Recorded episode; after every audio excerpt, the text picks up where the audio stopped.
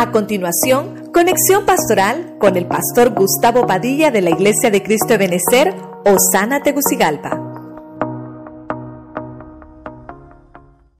Dios me los bendiga, Dios les bendiga, mis hermanos. Estamos nuevamente con ustedes. Gracias por sintonizarnos y obviamente gracias por abrirnos siempre las puertas de su casa.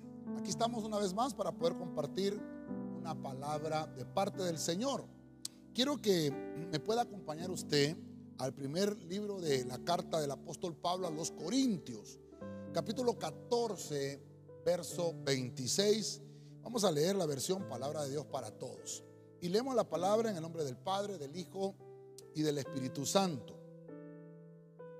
Entonces, hermanos, cuando se reúnan, uno presente un salmo otro una enseñanza, otro una revelación, otro hable en lenguas y otro interprete.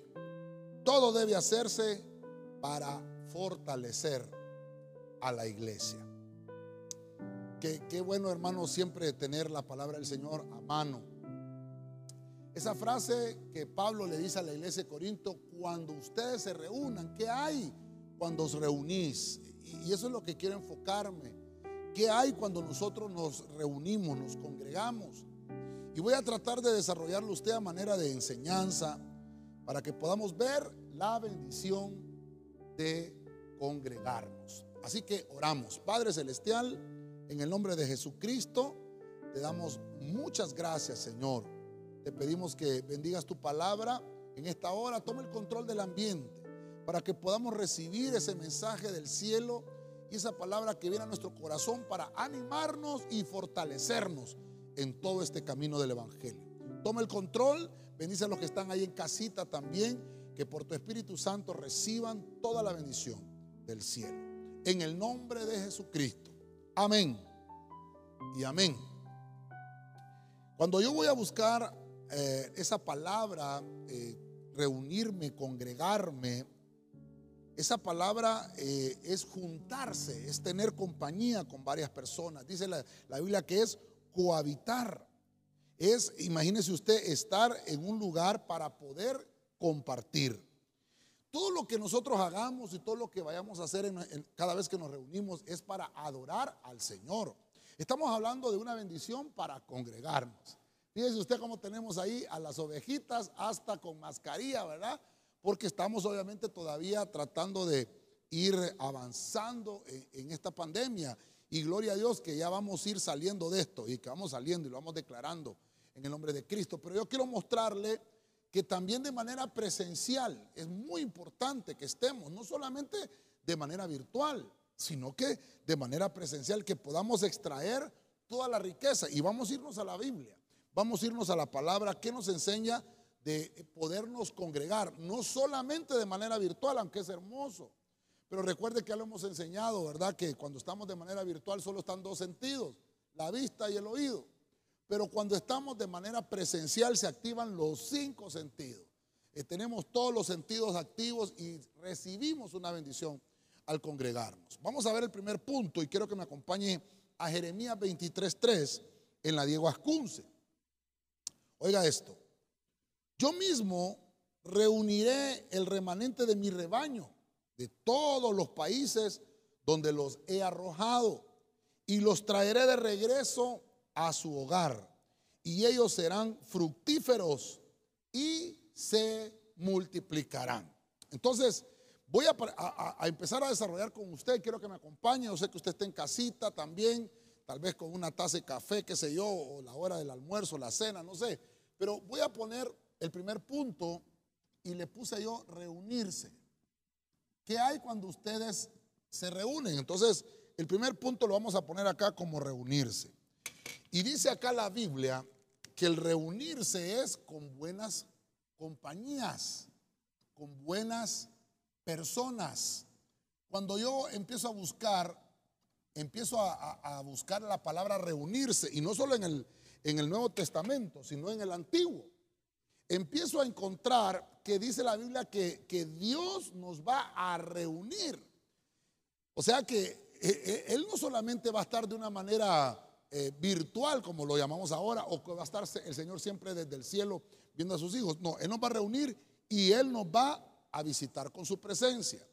El versículo que estamos leyendo es muy interesante. Jeremías 23, 3. Yo mismo, dice el Señor, los voy a reunir yo mismo. ¿Quién es el que hace que vengamos a la congregación?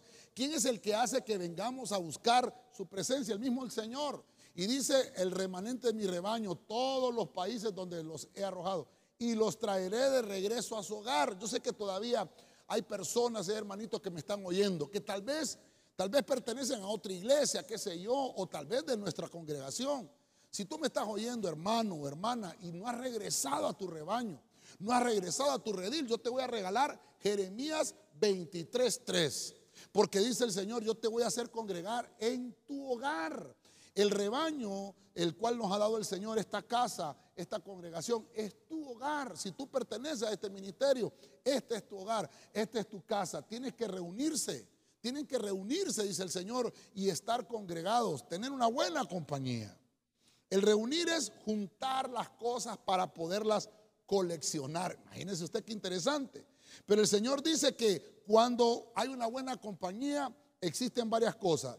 Hay frutos y hay multiplicación. Entonces, usted que está en casita, hoy estamos en enseñanza, ¿verdad? ¿Qué hay entonces cuando uno se reúne? Hay frutos. Los frutos del Espíritu se empiezan a manifestar. Hay frutos y, eh, dijimos, y multiplicación. Entonces, mire qué importante. Estamos hablando de la bendición de reunirnos. Estamos hablando de la bendición de congregarse, de congregarnos. Entonces, hay frutos y hay multiplicación cuando nos reunimos con buenas compañías. Obviamente aquel pasaje también es interesante, que las malas compañías echan a perder las buenas costumbres. Hay buenas costumbres, hay buenas compañías. ¿Dónde lo vas a hacer? En el rebaño del Señor. Dice que Él nos va a traer al hogar, al hogar, a su hogar. El hogar es, ya lo hemos visto en otros temas, en temas familiares más que todo, que el hogar es donde yo puedo eh, obtener calor y, poder eh, avanzar en mi vida y, poder eh, recibir cariño, aprecio de personas. No solo el calor de estar en una fogata, porque eso significa hogar, sino el calor humano que necesito. La manera presencial, la manera de reunirme, de congregarme, de venir a la, casa del Señor, es que yo voy a poder dar frutos y multiplicarme. Eso dice la Biblia. El permanecer en comunión con otros que tienen el mismo espíritu me ayudarán a poderme desarrollar. Es importante que nosotros entendamos, hermano, cómo a lo largo de toda la Biblia vamos a encontrar que el Señor está procurando reunir a su pueblo, congregar a su pueblo. Porque dice que algunos eh, hermanos se, van, algunos se, eh, dice ahí que son dispersos, se empiezan a, dispersar. Pero Dios quiere, hermano, ver a su pueblo congregado. Por eso es que a, a nosotros nos llama que somos ovejas de su prado. Esto es hermoso porque podemos encontrar que en el Señor tenemos el mejor pastor de los pastores, Cristo Jesús. Vamos a avanzar un poquito más. La primera bendición de congregarnos es reunirnos. Qué bendición el podernos reunir, que ya tenemos nuestra congregación, hermano, inoculada, tenemos el 98% del, del, rebaño de Benecer Osana inoculado, inmunidad de rebaño ya la tenemos. Qué lindo eso. Qué lindo eso. Mire qué, otra bendición hay. Váyase conmigo al Salmo capítulo, perdón, perdón, Primera de Corintios 16, 7. Primera de Corintios 16, 7, Reina Valera actualizada. Aquel mismo día, por primera vez, David ordenó cantar este salmo de acción de gracias a Jehová por medio de Asaf y sus hermanos. Recuerde que estoy tratando de desarrollar el primer versículo que leíamos, que es 1 Corintios 14, 26. ¿Qué hay cuando ustedes se reúnen? ¿Qué hay cuando ustedes se congregan? Alguno dice, ¿tiene salmo? Entonces vamos a ver la siguiente bendición que nosotros tenemos cuando nos congregamos. Tiene que haber salmos. Y, y cuando entramos a este punto del salmo, hermano, aquí entramos a algo bien hermoso, porque el salmo es recitar, fíjese usted, adoración al Señor, cantarlo, un, un poema acompañado con música. Cuando ponemos música a la alabanza, cuando le ponemos música a la adoración, qué cosa más, qué cosa más hermosa, porque es más fácil poder, hermano, entrar en la presencia del Señor. Entonces, lo que hacemos como una bendición de congregarnos es que entonamos salmos, y esto es lo que Dios quiere, alabar juntos. Ah, aquí estamos entrando ya a algo muy hermoso. Ya vimos acá que reunirnos en compañía producimos eh, frutos, nos multiplicamos. Pero vimos que Dios dice, los quiero traer al hogar. Pero interesante, en el hogar en, tenemos que alabar juntos todo. El hogar es donde se enciende la fogata. Y mire usted, cuando estamos congregados, todos somos como tizones encendidos. Pero hermano, cuando eh, eh, llega un tizón que no está muy encendido, pero entra a esa fogata donde todos estamos alabando con gozo, con alegría, con nuestras palmas, hermano, ese, ese tizón que viene, hermano, como queriéndose apagar, al entrar a ese fuego, comienza a tener también el mismo fuego que tienen los demás. Por eso, hermano, mire, dicen que la soledad es mala compañía, hermano. Es mejor venir a la casa del Señor. Así que yo te estoy motivando hoy, hermano. Mira, yo no, yo no quería tal vez preparar esto, sino que quería tal vez preparar otra cosa, pero Dios puso en mi corazón esto. Y yo sé que más de alguno Dios les está hablando. Dios quiere que entones salmos juntamente con tus hermanos. El versículo que estoy leyendo acá dice que David ordenó cantar el salmo de acción de gracia. Usted, usted va a buscar más adelante qué salmo está hablando aquí en Primera de Crónicas, ¿verdad? Pero mire usted, dice, se lo dio a Asaf instituyó a Asaf como director de canto y empezó, hermano Asaf, a cantar con todos sus hermanos. Ahora, lo interesante de esto es que no va a poder haber ministración si nosotros primero no estamos juntos. Tiene que haber una administración al cuerpo de Cristo cuando estamos en unidad. Hay una administración al cuerpo de Cristo cuando nos unimos con un mismo propósito. ¿Qué propósito? ¿Qué propósito? Pues el propósito de alabar al Señor. El Salmo nos habla de que vamos a poder, a poder con nuestros labios expresarle al Señor. Fíjense que por lo menos cuatro elementos debe de tener el Salmo. Una de las primeras cosas es recordar lo que Dios ha hecho por nosotros. Alabar al Señor es cantar, hermano, los hechos, las cosas que Dios hizo. Adorar es decirle lo que Él es. Pero debe de, debe de haber ese, en el Salmo debemos de recordar lo que Él ha hecho. Las cosas, los milagros, sanidades que nos ha dado el Señor. ¿Qué otro elemento debe tener el Salmo? El Salmo debe de contarle a otros, por medio de su alabanza, contarle a otros lo que ha sucedido. O sea que también puede haber como un canto de testimonio. Eso es el Salmo. ¿Qué más tiene? El tercer elemento, mostrar la gloria de Dios. Cuando cantamos, ¿verdad? Echó a la mar los carros del faraón. Estoy contándole a otros esa gloria, ese poder de Dios, que así como derrotó a aquellos egipcios, va a derrotar a nuestros enemigos. Porque Dios lo que quería era que le hiciéramos fiesta. Mire qué lindo, hermano. Cuando el Señor sacó al pueblo de Israel, lo sacó para que le hiciera fiesta, para que su iglesia se congregara, para que su iglesia se reuniera. Y el cuarto elemento que debe tener el salmo es ofrendar nuestro ser, ofrendarle al Señor el tiempo. Ese es el salmo, que yo deje de hacer otras cosas para dedicarme a darle alabanza en unidad. Mire que David está ordenando a Saf para que él pueda dirigir un coro con sus hermanos. Está diciéndole, vas a, enseñarles a cantar. Y tal vez, hermano, perdóneme. Diga ahí en casita, no me molesto, pastor. Pero discúlpeme, ¿habían escuela de música aquí? A saber cómo cantaban. ¿Habrá primera, segunda y tercera ahí? A saber, yo creo que no. No existía ese tipo de, de cosas, los instrumentos que habían eran otros. Pero la intención era alabar al Señor. Mire, todo el que puede hablar puede cantar. ¿Quién es el único que no puede cantar? El mudo. No puede cantar porque no puede hablar.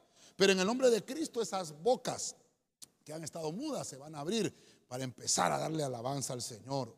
Tu alabanza y adoración debe ser hecha solamente a nuestro Creador. Solamente Él es digno. Solo Él es digno de alabar. Quiere decir que cuando yo adoro al Señor, cuando yo le canto el salmo al Señor, tiene que haber una verdadera acción de gracias. Todo lo que tienen que expresar mis labios es acción de gracias. Yo sé que usted me dirá, pastor, ¿cómo, cómo voy a agradecer si todavía estoy, estoy pasando situaciones difíciles? Dele gracias al Señor porque está con vida todavía. Las misericordias del Señor son nuevas todas las mañanas. Entonces usted que está conmigo aquí, acción de gracias. No se, no se debe de quitar esa palabra del diccionario. Esa es la primera palabra del diccionario del cristiano. Gracias. Gratitud, acción de gracia. Ojo con esto, acción de gracia. Es que no solamente con sus labios, sino que con sus palmas. ¿Se recuerda el salmo? Pueblos todos, batid las manos. Entonces, no solamente es con nuestros labios, la acción de gracia es con nuestras manos, con nuestros pies, con todo nuestro ser, para que le podamos entregar alabanza al Señor. Ok, vamos a avanzar un poquito más. ¿Qué hay cuando reunís? Alguno tiene salmo, alguno tiene enseñanza. Entonces, cuando nos congregamos y nos reunimos, tenemos que absorber enseñanza. Váyase conmigo a Mateo 4:23, la versión pechita. Oiga esto. Y Jesús iba por toda Galilea enseñando en sus sinagogas, proclamando el evangelio del reino y sanando toda enfermedad y dolencia entre el pueblo. Ok, aquí estamos entrando un poquito más en el tema. Quiere decir que la enseñanza es un punto primordial cuando nos congregamos. La enseñanza, hermano, debe de eh, basarse en los principios divinos. No puedo basar una enseñanza en pensamientos humanos. No puedo basar una enseñanza divina en, en hermano, en escritos humanos. Por eso es que dice allí la Biblia que Jesús iba por las sinagogas que proclamaba el Evangelio. Eh, recuerde, hermano, que eh, eh, lo que utilizaban en aquellos entonces los israelitas eran los pergaminos, eran aquellos escritos de los profetas, la Torá, los cinco libros del Pentateuco, los libros poéticos, los, los salmos, los proverbios. Pero voy a avanzar con usted acá. ¿Qué debe de haber o qué bendición, qué bendición tengo cuando me congrego? Una, me reúno puedo ver a mis hermanos en buena compañía. Dos, puedo cantarles salmos al Señor. Y la número tres sería algo tan importante. Hay, hay, mucha, hay mucha gente, hermano, que no valora la enseñanza. Fíjense que hay gente, hermano, que llega a la iglesia, pero no, no quiere oír la enseñanza. Le gusta la canción, le gusta la alabanza, la adoración, y no está malo. Pero cuando llega el, punto de la palabra, la gente, hermano, fíjese que es cuando se empieza a dormir la gente, porque como ha estado cantando, ha estado moviéndose, llega la enseñanza, hermano, y se duerme la gente. No, mire, es una bendición y la Biblia lo está dejando acá. La enseñanza, la enseñanza debe de basarse en principios, en principios divinos.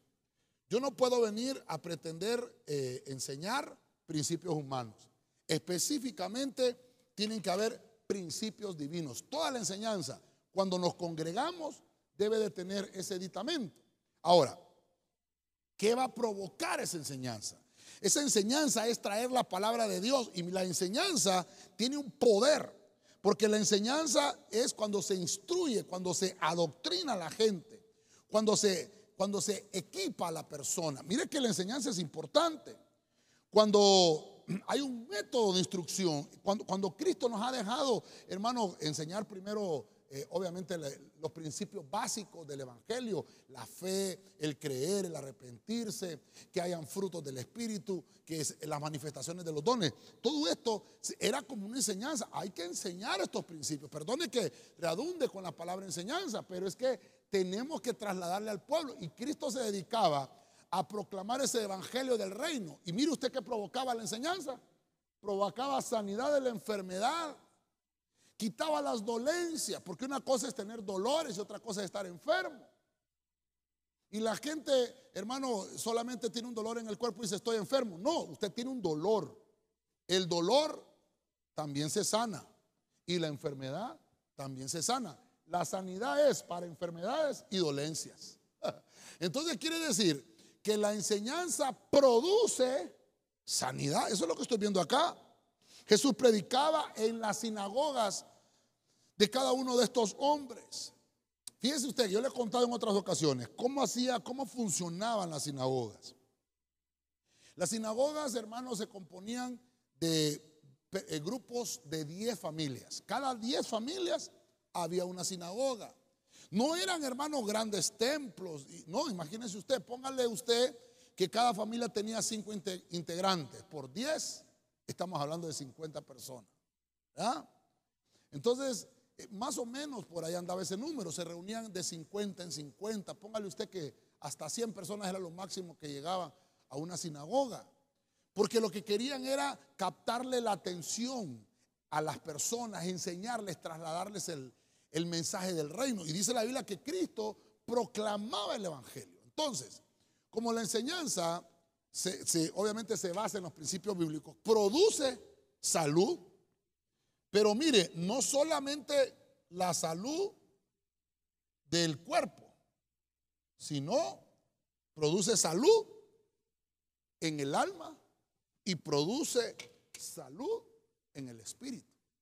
Fíjese usted, yo le contaba, creo que a los hermanos le he contado en algunas ocasiones, cuando una persona me llamó que venía un endemoniado, que iba a traer un endemoniado a la iglesia para que oráramos por él y yo no quería orar por él.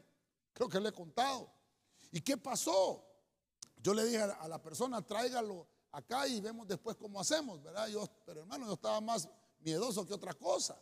Y lo que sucedió es que aquel, aquella persona que vino con esa, con esa situación, en medio de la alabanza, hermano, fue libre. En medio de la alabanza hubo una salud en su alma, fue liberado, los demonios se fueron.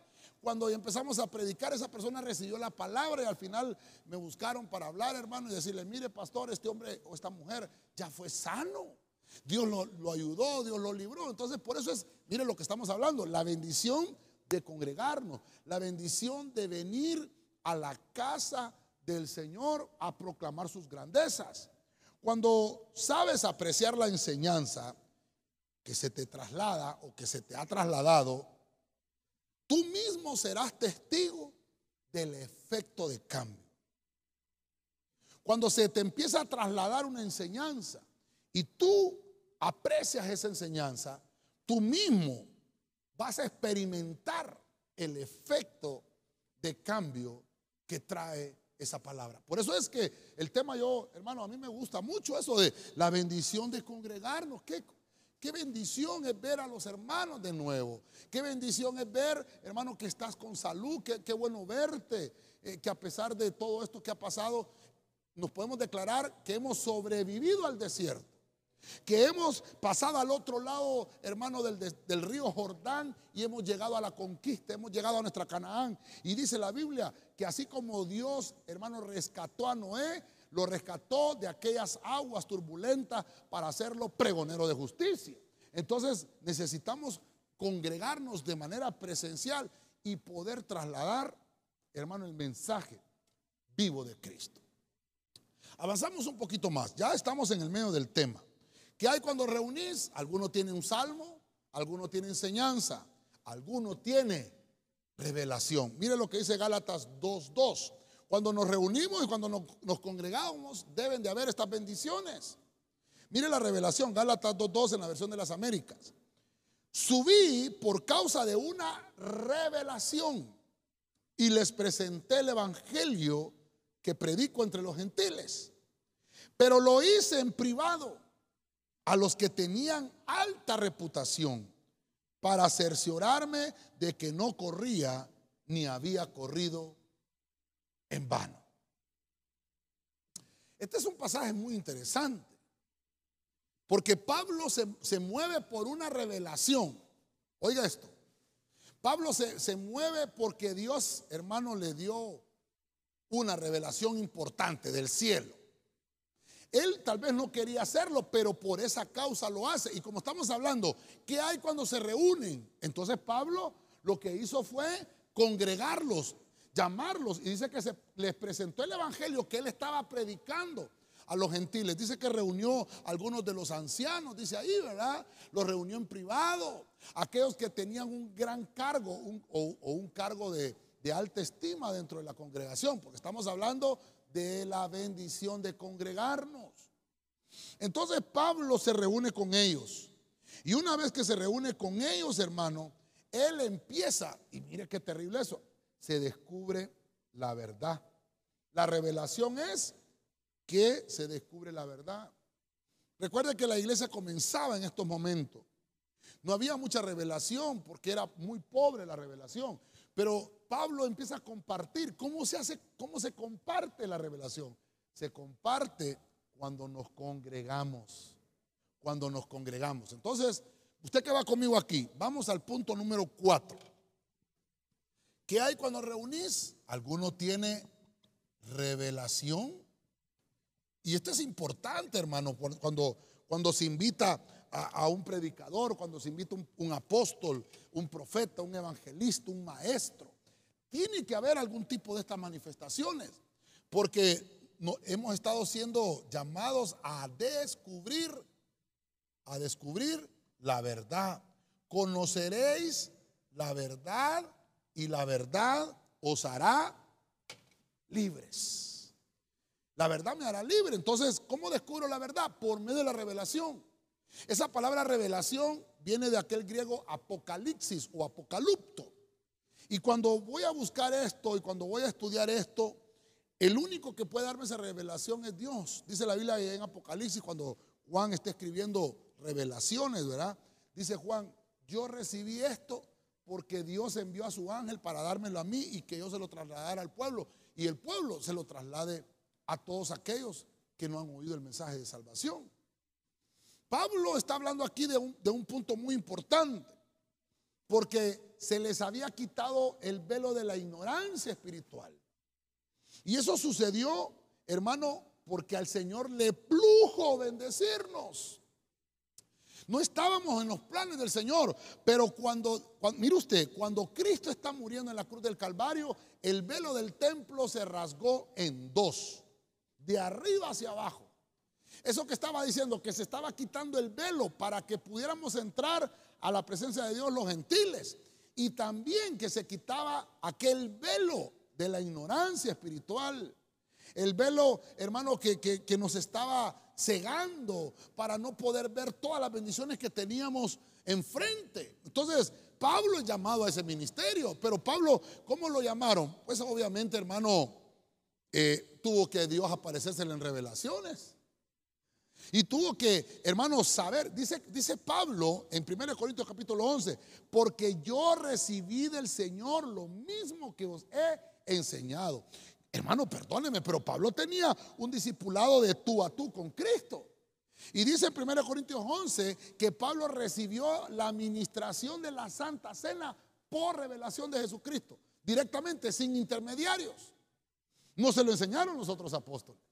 Y me imagino que cuando está escribiendo esto en Gálatas, Pablo está explicando cómo también en privado, dice, les explicó a los que tenían una buena reputación. Ah, en buena compañía. Por eso estamos hablando de la bendición de congregarnos, de reunirnos con buenas compañías para que haya fruto, para que haya multiplicación, para que hayan salmos, que alabemos y demos con acciones de gracia a nuestro Señor, que se comparta la enseñanza, principios bíblicos, porque producen sanidad y salud, no solo al cuerpo, sino que al alma. Y la revelación es que se nos empieza a abrir la verdad. Entonces se nos quita el velo de la ignorancia. Pablo estaba, hermano, imagínense usted, Pablo estaba tan emocionado predicando este evangelio, porque él estaba viendo que, hermano, funciona.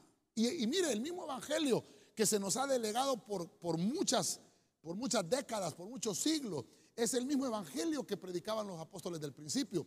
Es una enseñanza, hermano, que trae vida porque trae principios divinos.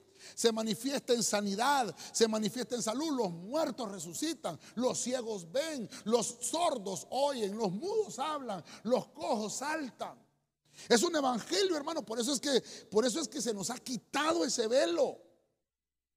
Porque ahora lo que estaba oculto se ha manifestado.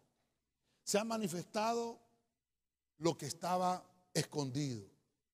Entonces podemos gozar ahora de esto. Empieza Pablo y traslada también lo mismo que él recibió, porque esta es una sinergia, un conocimiento que se le traslada a otro. Y dice la Biblia que hay que dar de gracia lo que de gracia recibimos, hermano. Aquí no es, hermano, de que vamos a empezar a, cobrar la entrada porque traemos una nueva revelación. Vamos a cobrar la entrada, vamos a, pagar para... No, dice que hay que dar de gracia lo que de gracia recibimos. ¿Cuántas Biblias tiene usted ahora en su celular? Yo le aseguro que usted no ha gastado un 5, nada más que ha comprado tal vez eh, el celular, O paga el servicio de internet. Pero usted puede descargar, por lo menos yo tengo hasta 130 Biblias ahí gratuitas en mi celular. Y bendecimos a aquellos hombres que se han dedicado a trasladar esta revelación de la palabra que tenemos el alcance. ¿Cuántas versiones de la Biblia, hermano, tenemos? Podemos decir que se nos ha quitado el velo. Se nos ha quitado el velo de la ignorancia. Sembrando la verdad, se marchita el error. Entonces, aquí la revelación es descubrir la verdad para marchitar. Que me gusta esa palabra, ¿verdad? marchitar el error. Necesitamos la revelación, porque cuando yo empiezo a ver la verdad, todos aquellos errores que cometíamos empiezan a marchitarse. La verdad, hermano, es Cristo, porque dice que Él es el camino, Él es la verdad y Él es la vida. Entonces, mire, qué lindo cómo estamos desarrollando esto. Ya tenemos cuatro puntos. Reunirse, hay salmos, hay enseñanza, hay revelación. ¿Qué más hay cuando nos reunimos? Alguno tiene lenguas, dice la Biblia. Entonces vayamos al punto número 5. Hechos 2.4. Vamos a leer la Biblia al día. Váyanse conmigo ahí. Todos fueron llenos del Espíritu Santo y comenzaron a hablar, oiga, en diferentes lenguas según el Espíritu les concedía expresarse. Ok, ¿está conmigo todavía? Váyase conmigo acá. Vamos, usted que está con su libreta en casita, ¿verdad? Tal vez con un chocolate, qué sé yo, ahí, o una tacita de café. Vamos a ver esto. ¿Qué hay cuando nos congregamos? Mire, hermano, si usted solo habla lenguas en su casa, se edifica a usted mismo. Pero cuando hay lenguas, cuando nos congregamos, se manifiesta un don que se llama diversos géneros de lenguas. Ya lo vamos a ver un poquito más adelante. Pero hay lenguas. Entonces dice acá que esa, esa manifestación, cuando nos congregamos, me está hablando de una llenura. ¿Verdad? Una llenura espiritual. Mire, espiritual. Hay una llenura espiritual. Cuando una persona empieza a hablar lenguas, es que se desborda. Dice la Biblia que hay ríos en el interior que salpican para vida eterna. Entonces, cuando empieza a manifestarse el Espíritu Santo, empieza a fluir, empieza a fluir, y hermano, no lo puedes contener. Empieza tu lengua, hermano, a, a, pronunciar palabras que no conoces por el Espíritu. No estoy hablando de jerigonzas, como dicen algunos por ahí. O, tal vez aquella mala enseñanza de vamos a orar para que usted reciba el Espíritu Santo. Repita, alabanza, alabanza, alabanza, alabanza, alabanza, alabanza. Y empieza uno a repetir, a repetir. Y de repente se le trabó la lengua. Y le dicen a uno, ahí está el Espíritu Santo. No, se te trabó la lengua. No. Cuando el Espíritu Santo te llena, no lo vas a poder contener. Vas a desbordarte. Vas a tener esa llenura. Es más, es más, hasta dormido puedes estar. Y si el Espíritu te quiere llenar en ese momento, te llena y dormido puedes hablar lenguas.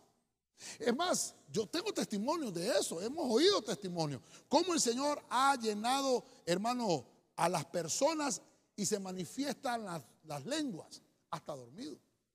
Y la persona se despierta hablando lenguas. Mire qué lindo esto, hermano. Porque estuvo de alguna manera en el fogón espiritual llamado congregación, llamado iglesia, donde te reúnes y recibes toda la bendición. Mira hasta cuánto vamos ahorita, llevamos cinco cosas. Hay lenguas, hay manifestación de lengua. Tuvo que haberte enseñado a alguien, eh, eh, eh, tuvo que haberte trasladado a alguien esto también. Porque fíjense que la Biblia dice que cuando Cristo resucitó, estuvo 40 días con los apóstoles. Y dice que les dijo, vayan a esperar la promesa, súbanse allá al aposento alto, ahí en Jerusalén y esperen la promesa. Y el Señor les dijo, reúnanse ahí. Eran 500. Eran 500. Estén reunidos ahí. Interesante, por eso voy al punto, la bendición de congregarnos. Porque el Señor les dijo, váyase cada uno a sus casas y ahí en sus casas les va a caer la bendición. Mire cómo comenzó la iglesia al principio. No fue así. El Señor les dijo, métanse todos en una sola casa, en una iglesia. Congréguense ahí unidos. Y mire cómo comienza el capítulo 2 de Hechos. Dice, estando todos en el mismo espíritu, unidos, sopló un viento recio que llenó toda la casa. Y todos los que estaban ahí se empezaron a hablar en otras lenguas. Dicen que había como llamas de fuego sobre sus cabezas. Quiere decir, ah, hermano, la bendición presencial. Cuando has alcanzado la llenura del Espíritu, empezará el fluir en otras lenguas en tu interior. Hermano, es cuando no lo puedes sostener. Es que es, te, ha inundado el Señor. estás inundado en la presencia. Estás en el río del Espíritu. Entonces, usted que me está acompañando acá y que el tiempo también nos está avanzando, le vamos a poner acá inundado. ¿Verdad? Inundado del Espíritu. Este, el Espíritu Santo, hermano, dice que el Señor lo dejó como el otro consolador. Espíritu Santo nos consuela. Cuando usted y yo estamos llenos de la presencia del Señor, cuando usted y yo estamos llenos, hay consuelo. Una persona desconsolada es que no tiene llenura del Espíritu. Necesita la llenura del Espíritu. ¿Cómo se, cómo se puede lograr? Bueno, te invitamos de manera presencial. Congreguémonos.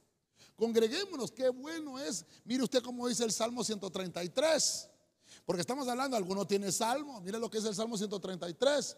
Mirar cuán bueno y cuán delicioso es habitar los hermanos juntos en armonía.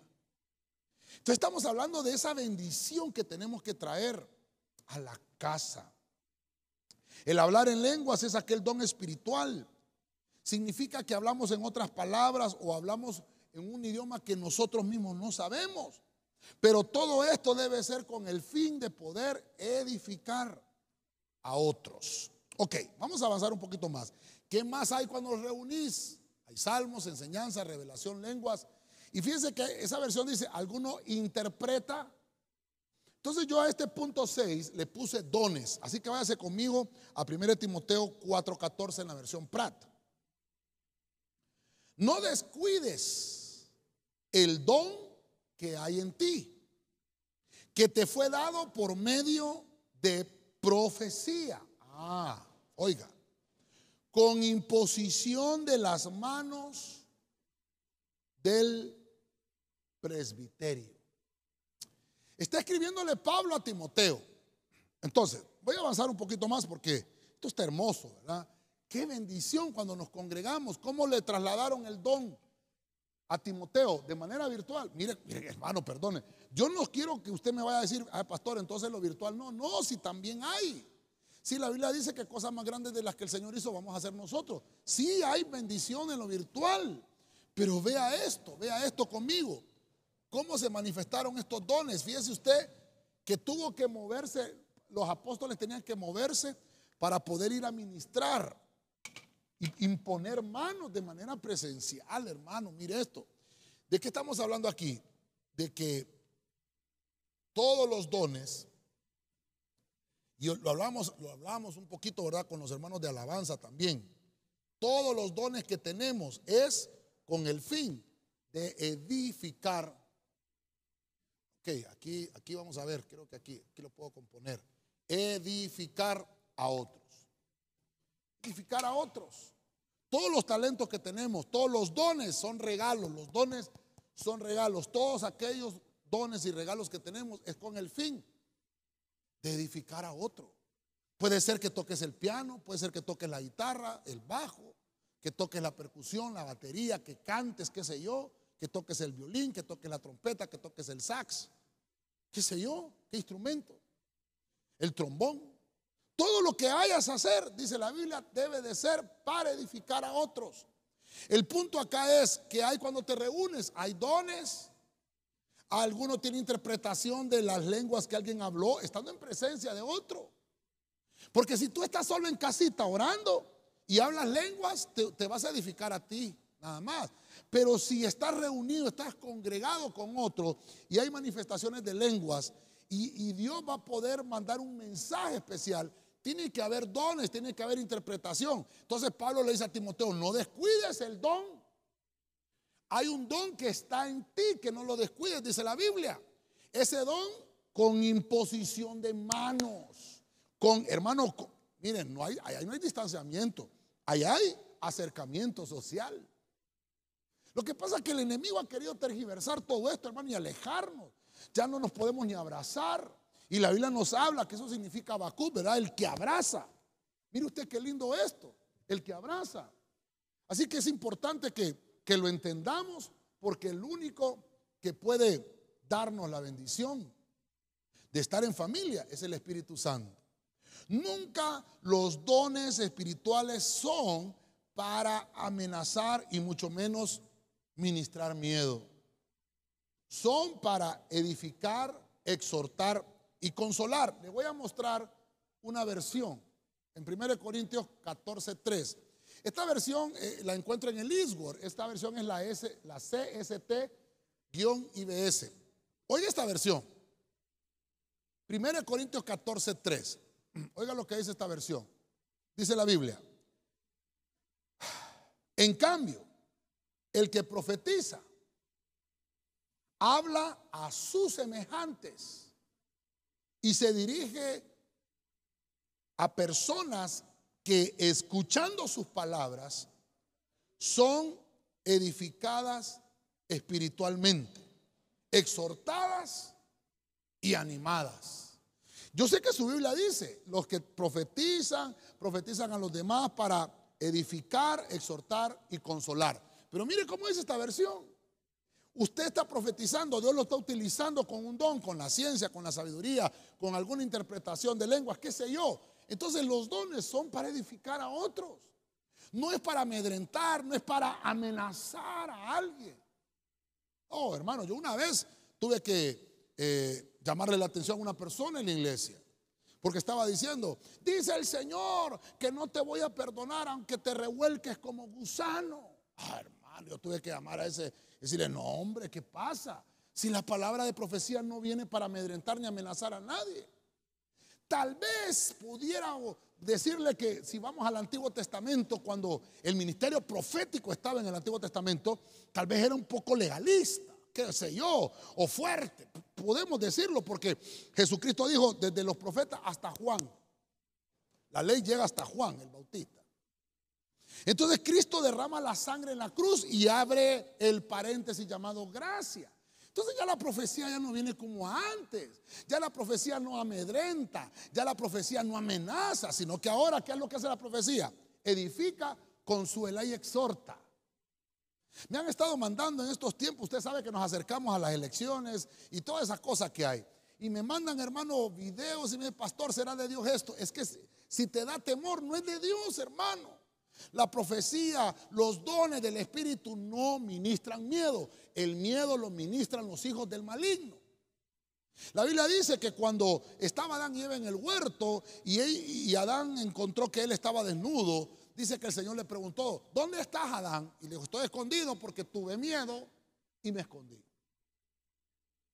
¿Quién le ministró miedo? El pecado. Una de las ministraciones, hermano, del engaño, del maligno, es el miedo. No te dejes ministrar miedo. Los dones del Espíritu, hermano, traen edificación, traen exhortación y palabras de ánimo. Si el Señor te va a dar tal vez alguna regañada, está bien. Pero exhortar no es regañar. Pero si dice la Biblia, si el Señor provoca la herida, Él también va a poner el bálsamo.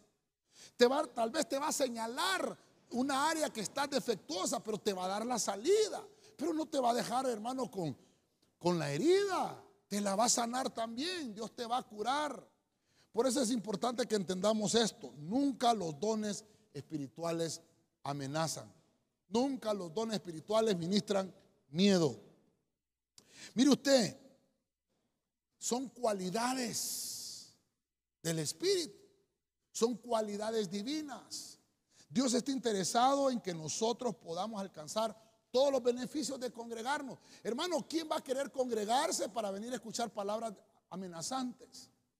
¿Quién va a querer congregarse para venir a escuchar ministraciones de miedo? Si lo que menos necesitamos es eso. Necesitamos una palabra confortante. Entonces usted que está en casita conmigo, vamos apuntando acá, ¿verdad? Los dones traen una palabra confortante. ¿Verdad? Es importante que vayamos entendiendo esto, hermano. No dejes, no dejes que nadie te ministre miedo. Nadie te ministre amenaza. Eso no es de Dios, hermano. Dios siempre va a ministrar. otra cosa importante, la profecía no sirve para guiar a las personas. La profecía es para confirmar lo que Dios ya te habló a ti. Para eso son los dones. Ok, voy finalizando. Tal vez me ayuden con el piano, por favor. Termino. ¿Qué más dijimos en esta versión que estábamos leyendo de, de 1 Corintios? Dice que todo debe hacerse para fortalecer a la iglesia. En otras versiones dice para edificar, pero me gustó esa palabra fortalecer. Entonces, vamos a buscar Efesios capítulo 6, verso 10. Oiga lo que dice la traducción del lenguaje actual. Finalmente, Dejen que el gran poder de Cristo les dé las fuerzas necesarias. Verso 11. Protéjanse con la armadura que Dios les ha dado. Y así podrán resistir los ataques del diablo. Que el Señor lo reprenda. Ah. Entonces, mire la bendición de congregarnos. Ah, vengo a recibir fortaleza. vengo a recibir edificación. Por eso esa palabra es el sinónimo, ¿verdad? Entonces, fortaleza. Es cuando me vengo a equipar. ¿A dónde, hermano? En la congregación. Estamos hablando de los beneficios de congregarnos. Entonces, mire usted, la fortaleza, yo le puse acá, hermano, que es la facultad de resistir. ¿Por qué le puse facultad de resistir? Me gustó mucho esta administración. ¿Sabe por qué? Porque el que no tiene fuerzas, el que no ha recibido esa administración, el que no ha recibido la bendición de la fortaleza, va a venir los vientos huracanados, van a venir las tempestades y no vas a resistir. Necesitas tener el calor el apoyo, la ayuda que tú mismo pidas. Si no, si no, si no te llama nadie, pues llama tú. Eso dice Santiago. Si alguno de ustedes está enfermo, llame. No, pastor, es que yo me he alejado porque nadie me llama. ¿Y por qué no llamas tú? Qué interesante. No, pastor, es que yo soy oveja y me tienen que venir a buscar. Ay, hermano. Ya hemos visto eso en otras, en otras enseñanzas. Hay cosas que se pierden de la iglesia, el pastor las va a traer. Cristo, Cristo te está hablando. Eso es irte a traer. Tal vez ahora como estamos virtual, pues ahora recíbelo de manera virtual. Porque ahí sí somos buenos para decir, yo lo quiero de manera presencial. Pues bueno, ahora Dios te dice, de la misma manera, Dios te quiere presencial en su rebaño. La moneda que se pierde, se pierde también dentro del rebaño, son otras cosas que se pierden. Pero el hijo que se va, tiene que regresar solo. Recibe fortaleza, tal vez la facultad de resistir los embates. del clima, ah, te han hecho débil. Hoy te está hablando el Señor y te está mandando esta bendición. Necesitas reunirte, necesitas congregarte. El Espíritu nos da la capacidad de mantenernos en pie, de sostenernos y de sobrellevar penalidades. Y lo podemos hacer también con otros. Hay otros hermanos que dicen, soportense unos a otros. Yo le diría hoy, prestémonos soporte unos con otros, hermano, ayudémonos. Pero si tú te alejas del rebaño, no vas a poder. Si tú te alejas de la fogata espiritual, ese tizón se va a apagar. Necesita estar ahí, congregado, para poder estar alumbrado. Para poder estar, hermano, ardiendo. Fíjense que yo estoy finalizando. Perdóneme, hermano. Yo le voy a poner aquí, perdóneme, hermano. Arder en el espíritu. Necesitamos esto. Arder en el espíritu. No podemos estar, hermano, echándole la culpa a un líder espiritual. Va a venir el Señor y la salvación es personal. Y va a preguntar al Señor, ¿qué hiciste con el talento que te di? Porque todos tenemos talentos. ¿Qué hiciste? Te congregaste porque ese talento era para que se lo compartieras con otros.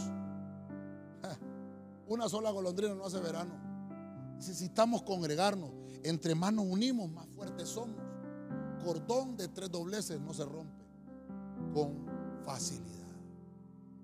El gran poder de Cristo nos da la fuerza necesaria. Yo quiero finalizar, yo quiero hacer una pequeña conclusión. Usted me conoce, usted que está ahí en casita, los que nos miran por el Facebook, por el YouTube, los que nos escuchan por el Spotify. Hablé de la bendición de congregarse, de la bendición de congregarnos, de lo que nosotros tenemos cuando, cuando, yo, cuando yo busco del Señor, la bendición de congregarse. Número uno, vemos que primero tenemos esa facultad de reunirnos, de estar en buena compañía. Ese es el punto número uno. Cuando yo, hermano, estoy buscando esa, esa, esa reunión con las personas que Dios me ha dicho, dice la Biblia que voy a producir frutos y va a haber multiplicación. Dice que el mismo Señor, eso lo dice en el versículo de Jeremías 23:3, nos va a llamar de todas las naciones y nos va a traer a su casa, a su hogar, la iglesia, para que nos congreguemos y tengamos frutos de multiplicación. Número dos, ¿qué hay? Algunos tienen salmo, dice, dice Pablo, cuando se reúnen. El, salmo es que cantemos alabanzas al Señor, poemas cantados. Obviamente, cantar de lo que Dios ha hecho en nosotros. Y que ese canto también sirva para animarnos. Eso es el salmo. Y dice la Biblia que el salmo tiene que hacerse juntos, alabar juntos que tengamos acciones de gracias juntos. Que los demás puedan escuchar el testimonio de las cosas grandes y poderosas que Dios ha hecho contigo. Número tres, ¿alguno tiene enseñanza? Mire usted qué importante la enseñanza en las congregaciones. No solamente de, de venir a escuchar una predicación que te anime, también necesitas equiparte. Necesitas tener armas. Y la enseñanza son aquellos principios divinos que te fueron trasladados. Dice que esa palabra, cuando Cristo la hablaba, dice, él trasladaba el Evangelio del Reino en la sinagoga, dice que había sanidad para los enfermos y las dolencias. Quiere decir que esa enseñanza produce salud. Ah, mire qué lindo. Número cuatro. Dice, ¿alguno tiene revelación? Cuando escuchamos eso, el versículo que escogimos aquí es interesante porque es aquel versículo que Pablo escoge y, Pablo dice en Gálatas 2.2, subí por una revelación y empecé a compartir. Dice que empezó a llamar a los ancianos, a los que tenían un alto nivel en la congregación, para que pudiera, se pudiera compartir lo que Pablo estaba haciendo, de predicarles el Evangelio a aquellos que no les estaba siendo predicado. Dice Pablo, yo fui llamado a los gentiles. Le fue revelado, se le descubrió la verdad, se le quitó el velo. Qué interesante. Sembrando la verdad, se marchita el error. Y entonces recibió bendición. No solo Pablo, la iglesia. y se congregaban, dice, todos los días, dice, por las casas y en el templo. Mire qué importante esto. Número 5. Ah, hay lenguas. ¿Qué lenguas? Hay, diferentes, hay diferentes géneros de lenguas. Hay lenguas humanas, hay lenguas espirituales. Mire usted qué interesante, porque las lenguas dice que es cuando tú tienes llenura espiritual. Es cuando estás inundado del espíritu. Lo que podemos encontrar aquí es que dice que cuando ellos estaban reunidos en el capítulo 2 de los Hechos, se les repartieron las lenguas. ¿Cómo estaban ellos? Juntos, unánimes. Eran 500, pero los que fueron llenos solo fueron 120, porque los 500 estaban congregados, pero no estaban en unidad. Entonces es importante que también tengamos unidad. Número 6, dones. Hay dones. Hay interpretación de esas manifestaciones, del don de ciencia, del don de sabiduría. Eh, hay dones, hay milagros, hay fe. Los dones sirven para edificar a otros. Los dones, hermanos, son una palabra confortante. No son palabras amenazantes ni palabras de miedo. Son palabras de ánimo, de exhortación. Son palabras, hermanos, de edificación. Eso, para eso son los dones del Espíritu.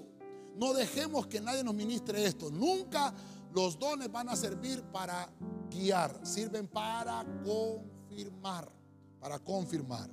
Número siete, y finalizamos acá, fortaleza.